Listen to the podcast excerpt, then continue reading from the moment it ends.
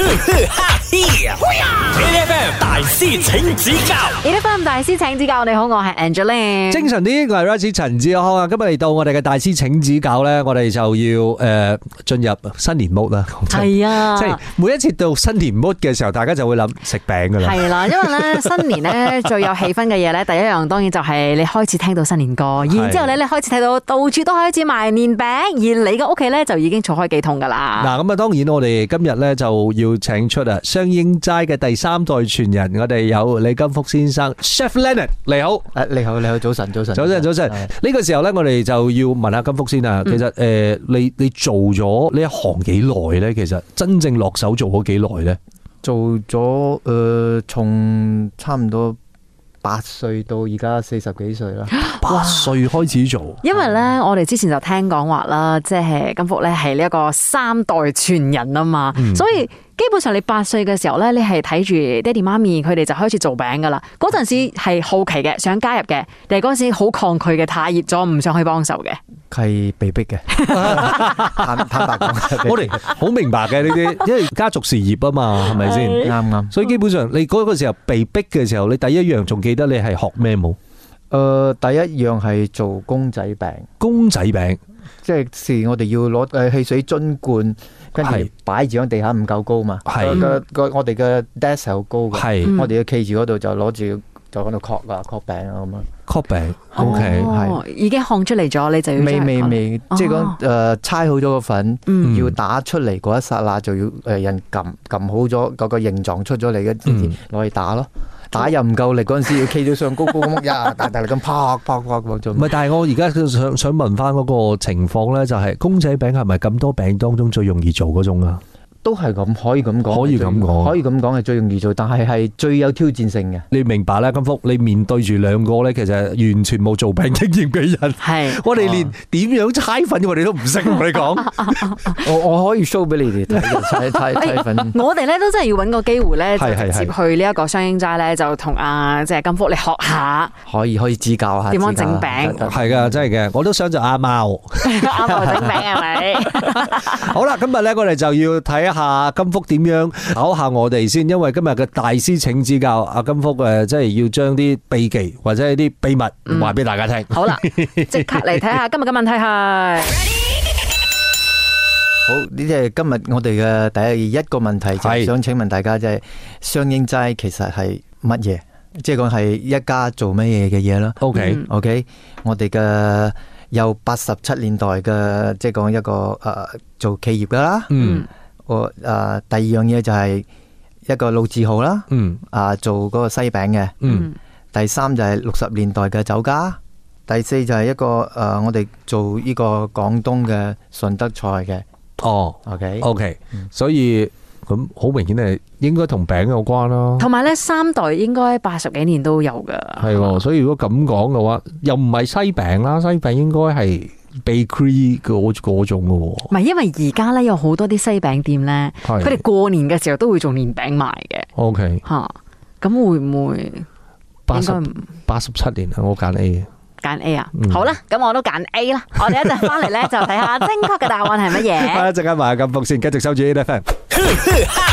，FM 大師請指教 A F M 大師請指教，你好，我係 Angeline。精神呢個係 Rice 陳志康啊！一講到餅嘅話咧，我而家都餓餓地啊，唔係講笑。所以今日咧，我哋要請出我哋今日嘅嘉賓咧，就係啊雙英齋嘅第三代傳人，我哋有金福喺現場。Hello，金福你好。誒，你好，你好，你好。係啦，頭先啱啱咧就問緊誒呢一個問題嘅，就講嗯雙英齋係一個乜嘢咧？咁咧 A 咧就係一個八十七年嘅企業啦，係跟住之後 B 咧就係一個誒做誒西餅嘅鋪頭啦。係啦，C 咧就係六十年代嘅酒家，而 D 咧就係做順德料理嘅酒家。咁我同阿哥咧都覺得話三代咗喎，傳咗係應該就係八十七年嘅企業咗噶啦。我哋就睇下正確嘅答案又係唔係 A 啦。我哋今日正確嘅答案係 D，啊啲啊，係所以係做順德菜。係，我哋係做順德菜，跟住同佢轉型轉到去做點心。哦，哇，完全估唔到咧！真的做順德料理係你細啊個嘅時候就已經做，定係更加耐之前？更加耐之前，我都未出世，哦，OK，我覺得未出世就已經做咗順德菜㗎啦。點心嘅時候係幾時咧？應該係如果我冇記錯係我爺生日嗰陣時係好多人嚟到嗰陣時就嗯誒、呃嗯大家就講誒、哎不如做下點心咯，嗯跟住就有嗰個熱潮就係好多人三點鐘就嚟排隊食排點隊心哦食點心同埋攞雀籠哇，攞雀籠嚟吊住個雀籠，跟住係喎，就好嘈啊，吱吱喳喳吱喳咁 啊，咁樣樣好好你好有開心氣氛啊咧，哎好有畫面嗰添。啲氣氛嗰啲畫面係誒、呃，簡直係想像唔到嗯嘅。嗯係啦。嗱，所以而家咧，雙影齋咧就已經係轉型去做餅鋪啦嘛，係嘛？啱啱，點解會有呢一個轉型嘅？因為嗰陣時係、呃、到我爸同我媽接手，嗯但係我哋先係響嗰個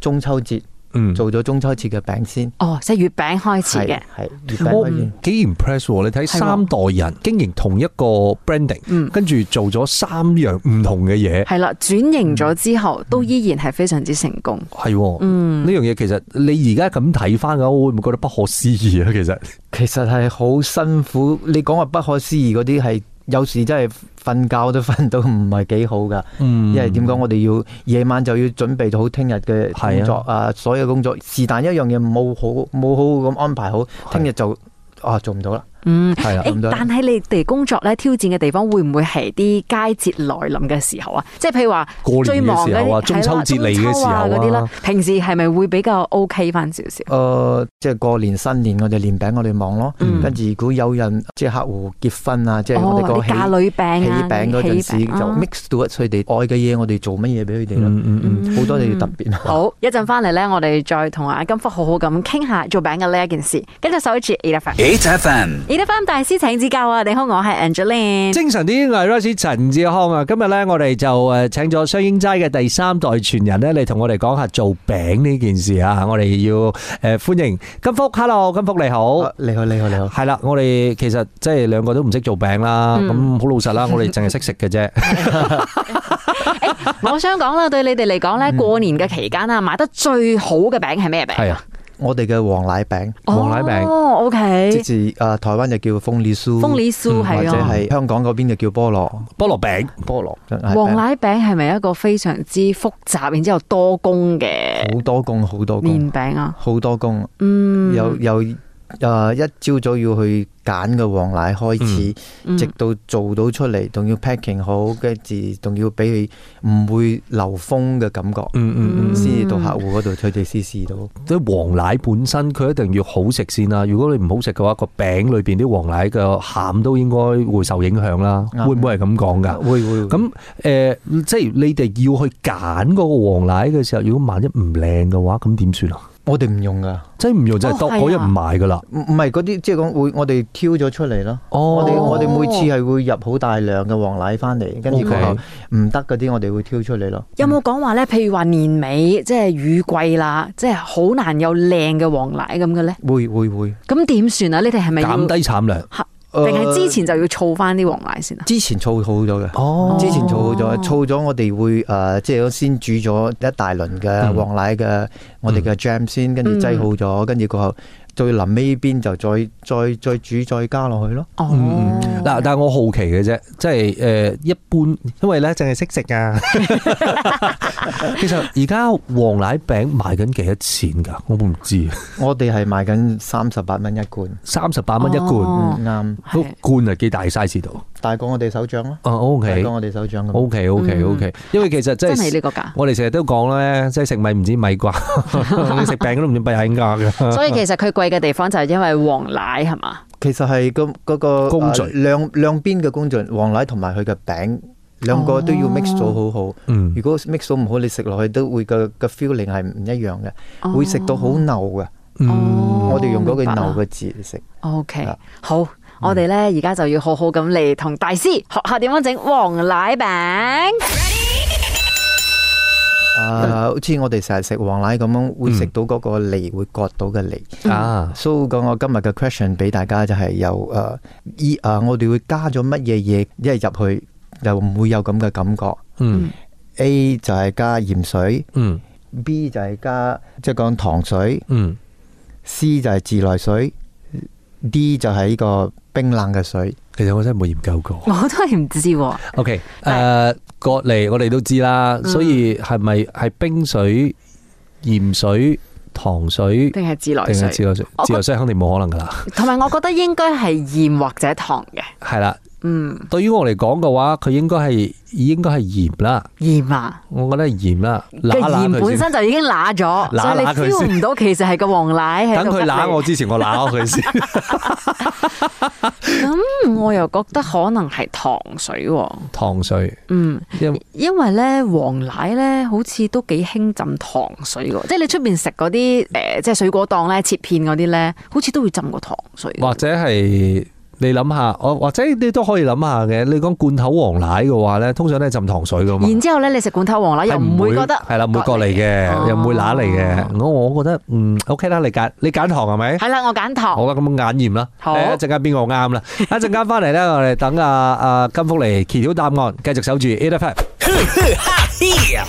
！AFM 大師請指教你得翻大師請指教，你好，我係 Angeline。精神啲，我係 Rosie 陳志安啊！今日咧，我哋就喺大師請指教嘅單元裏邊咧，就有雙英齋嘅第三代傳人，我哋有金福喺現場。Hello，金福你好。你你好，你好，你好。系啦，頭先咧我哋研究緊點樣做黃奶餅啊？究竟诶，即係黃奶要點樣處理先至唔會诶乸嚟咧？係要诶浸過鹽水啊、糖水啊、诶冰水啊定係自來水咧？我啊揀咗鹽水嘅，係，我就決揀係糖水嘅。決定我係特別想要揦揦佢，before 佢揦我 嘅啫。OK，正確嘅答案係乜嘢？呢、個時間呢，我哋就聽下金福嚟揭曉啦。正確嘅答案，如果係 traditional 嘅 way 咧，係用鹽水嘅。係，哦，OK，所以阿哥你啱咗啊。啊嗯所以都講咯，先發制人，後哦，發制於人。佢揦我之前，我揦佢。 但係咧，因為頭先金夫就講有 traditional 嘅 way，係係咪有 modern way 㗎？個 modern way 嚟講，有啲人係再加好多嘅嘢入去，好似糖水啦， 嗯，哦，跟住仲有檸檬啦。哦，嗯，OK，因為我哋嘅 pH balance 啊嗯，pH balance 如果誒一邊係誒 alkaline 嘅，一個係一個 acidize 嘅，你加咗落去，對個脷嚟講都會即係講被被 naturalize 咗去嘅。哦，OK，即係如果一般呢喺屋企，如果要自己處理有黃奶嘅呢啲咁嘅成分嘅嘢嘅話，即係新鮮黃奶攞出嚟要攞嚟做餸啊，定係點嘅樣嘅話，減低呢、個即係辣脷嘅感覺嘅話，其實大家都係用鹽水可以先用鹽嗯浸水浸咗先嘅。浸咗先，跟住哦你如果你再加糖水，其實即係講你食到啲甜味就唔會個脷都唔會乸嘅。嗰條脷其實好辛苦，嗰條脷我而家唔知係甜定係辣。係啦，要 confuse 佢 先，咁佢就唔會 feel 到咧俾人吉㗎啦。但係但係其實誒處理黃奶會唔會係一個對於你哋嚟講會唔會一件好頭痛嘅事呢？會唔會唔同嘅地方嘅黃奶都有唔同嘅 quality？要 control 佢其實啊都難。其實我哋喺馬來西亞嚟講，我哋已經係好幸福噶啦。嗯嗯要好似第二啲國家嚟講，你講新加坡或者喺香港嚟講，你哋可以做係好辛苦嘅。嗯嗯如果台灣都有佢自己嘅風味，係嗯，佢比較比較容易啲。但係我哋馬來西亞嘅出產係響 Asia 嚟講係叫做數一數二嘅，嗯尤其是我哋嘅佐科州，嗯佐科州係好多黃奶嘅。 OK，嗯我哋 OK 馬來西亞好多品種。所以對於你哋嚟講，即係做餅嘅朋友嚟講嘅話咧，好多唔同品種嘅黃奶，嗯就係有多啲選擇咁解係咪啊？啱。定係有一啲其實真係完全都根本唔做得餅㗎？佢做得餅，但係佢嘅誒味道誒，我哋用口感咯，嗯嗯口感咯，因為味道我哋可以調嘛，嗯，我哋嘅口嗯感嘅食到嘅口感係唔唔一樣嘅。跟住好似頭先 Rice 講嘅，佢嘅味道都好，因為有啲係帶酸，有啲係帶甜嗯，係啊，所以你就可以有得揀啦，睇下要邊一款啦啊咁。係因為對於個我嘅感覺嚟講嘅話呢，即係你有咁多唔同嘅呢、個誒、呃即係黃奶嘅品種又好，嗯或者係你咁多 choice 嘅話呢，即係好似啲教酒師咁樣樣啊，嗯即係你你釀紅酒之前，你一定要溝下溝下溝下， 哦，OK 呢個味道 OK 可以出得貨，呢、個味道溝下溝下溝下咁樣可以出得貨。咁即係有時候我都會覺得，因為你哋一定要 QC 啊嘛，係咪先啱啱？啱即係你你如果你一批黃奶嚟到。